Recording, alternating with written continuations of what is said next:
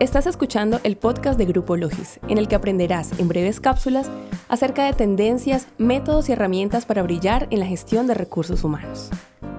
En el episodio de hoy te invitamos a conocer si tus trabajadores recomendarían a tu compañía como un lugar para trabajar. Averigüémoslo midiendo el Employee Promoter Score o ENPS. Ha llegado el momento de conocer qué tanto recomendarían nuestros trabajadores la empresa en la que se desempeñan. El Employee Promoter Score nos ayuda a tener una sensación de cuán satisfechos nuestros colaboradores se encuentran con la experiencia de pertenecer a esta. Es bastante usual que midamos el Net Promoter Score, que es cuando le preguntamos a nuestros clientes y usuarios qué tan probable es que recomendaran nuestros servicios. Pero no es tan popular que midamos el ENPS, que indaguemos qué opina el público interno, nuestro recurso humano, la pieza clave que hace posible nuestras operaciones.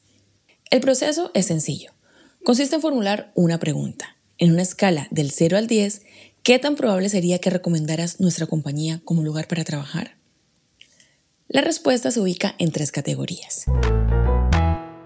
La primera son los promotores, que son quienes votan 9 o 10. Ellos se definirían como los embajadores de la empresa. Promueven la compañía como un gran lugar para trabajar dentro de su círculo social. Son leales y entusiastas esto puede indicar que se sienten plenos en el rol que desempeñan y que ven un futuro a largo plazo. En segundo lugar están quienes votan 7 u 8. Este grupo es definido como pasivos. Estos trabajadores, si bien se encuentran satisfechos con la dinámica que ejercen en la compañía, no se sienten identificados al 100% o no están conectados con el entorno del que hacen parte. Al estar tan cerca al grupo de promotores, se debería considerar explorar qué los previene o detiene de votar 9 o 10, de ser parte de esos promotores. Y en tercer lugar están los que se definen como detractores. Son aquellos que votan de 0 a 6. Este grupo de trabajadores se encuentran incómodos, no resuenan con su rol o con lo que la compañía les ofrece. Esto puede ser perjudicial para la empresa, dado que tener dentro de la compañía a personas que no están conectadas con su misión, que encuentran falencias que no les permiten sentir que están desarrollando sus habilidades o que no cumple con las expectativas de crecimiento profesional, pueden desencadenar potencialmente en negatividad entre sus colegas, generar apatía hacia las metas trazadas y esto puede incluso escalar en una mala percepción de la identidad corporativa desde fuera de la empresa, desde los clientes y usuarios. Una buena idea es complementar esa pregunta base del ENPS, donde preguntamos en una escala del 0 al 10 qué tanto recomendarían la compañía como lugar para trabajar, con una segunda pregunta de carácter más cualitativo, que nos ayude a indagar los motivos detrás de la calificación que otorgan los empleados, como por ejemplo, ¿qué te motiva a brindar esta calificación? o cómo podemos mantener o cambiar el puntaje a 10. Luego, realmente darse la tarea de leer y entender la percepción de los trabajadores volver a ellos con una comunicación abierta, en el que se demuestre el interés por abordar las ideas propuestas y los escenarios en los que se podrían desarrollar las condiciones idóneas para llegar a mantener ese 10.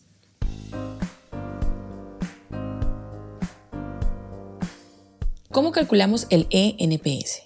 El rango va desde menos 100 a 100. En la fórmula no se tiene en cuenta el resultado de los pasivos. Únicamente se toma el porcentaje de promotores y se resta por el porcentaje de los detractores. Por ejemplo, en una empresa de 100 empleados, donde 60 son promotores y 30 son detractores, el NPS sería de 30. Y ahora, ¿qué hacemos con este resultado? ¿Qué significan estos valores? Bueno, en cierto modo, una buena noticia es que la puntuación final no tiene un único significado. No existe un valor específico que todas las compañías deban alcanzar y que determine el éxito. Esto depende en algunos casos de la industria en que la empresa se desenvuelva por lo que se debe realizar una investigación de la competencia, cuál es el puntaje del NPS de tu sector.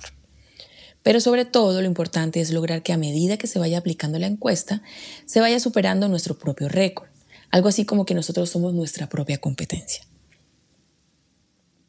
En general, más de 10 se considera un buen puntaje y entre 40 y 50 es excelente pero incluso empresas que hacen parte de las mejores como HubSpot o Netflix, que son reconocidas por invertir en cultura corporativa y en cultivar un clima laboral idóneo, tienen puntajes que no superan los 50.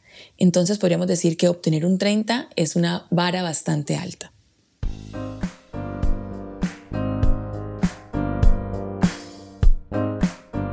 En un estudio realizado por Gallup en Estados Unidos, reflejaba que las compañías con un alto índice de compromiso por parte de los trabajadores reflejaban una conexión sustancialmente superior con los clientes, mejor retención de talento, menos accidentes laborales, mejores reportes de estados de salud y en cifras específicas un 21% más de rentabilidad. Además, esta firma encontró que es evidente cómo las personas no están dispuestas a aceptar condiciones pobres de trabajo. El fácil acceso a información les permite hacer contrastes con otros lugares de trabajo, hacer comparaciones con otras compañías y por supuesto eso impacta en la estabilidad de una empresa.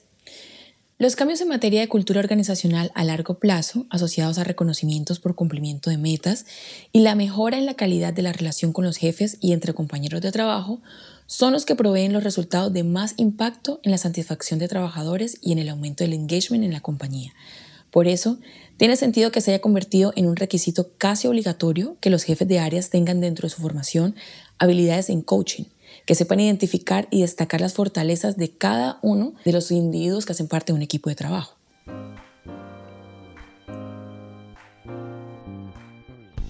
Lo ideal es aplicar esta encuesta al menos dos veces al año para continuar alimentando la conexión con los trabajadores, ir evaluando si se sigue avanzando en el recorrido de crecimiento interno. Las empresas, como sabemos, son organismos vivos y mantener su evolución depende de la constancia en la revisión de los avances. Y tal como funcionamos los humanos, como es adentro, es afuera. Como están las condiciones internas de la compañía, se reflejará afuera en los resultados con los clientes y usuarios. Gracias por escuchar el podcast de Grupo Logis. Esperamos que te animes a implementar los datos e información que te brindamos hoy que sea un impulsor de crecimiento y que el área de recursos humanos destaque dentro de las estrategias que ha trazado la compañía de la que eres parte. Hasta el próximo episodio.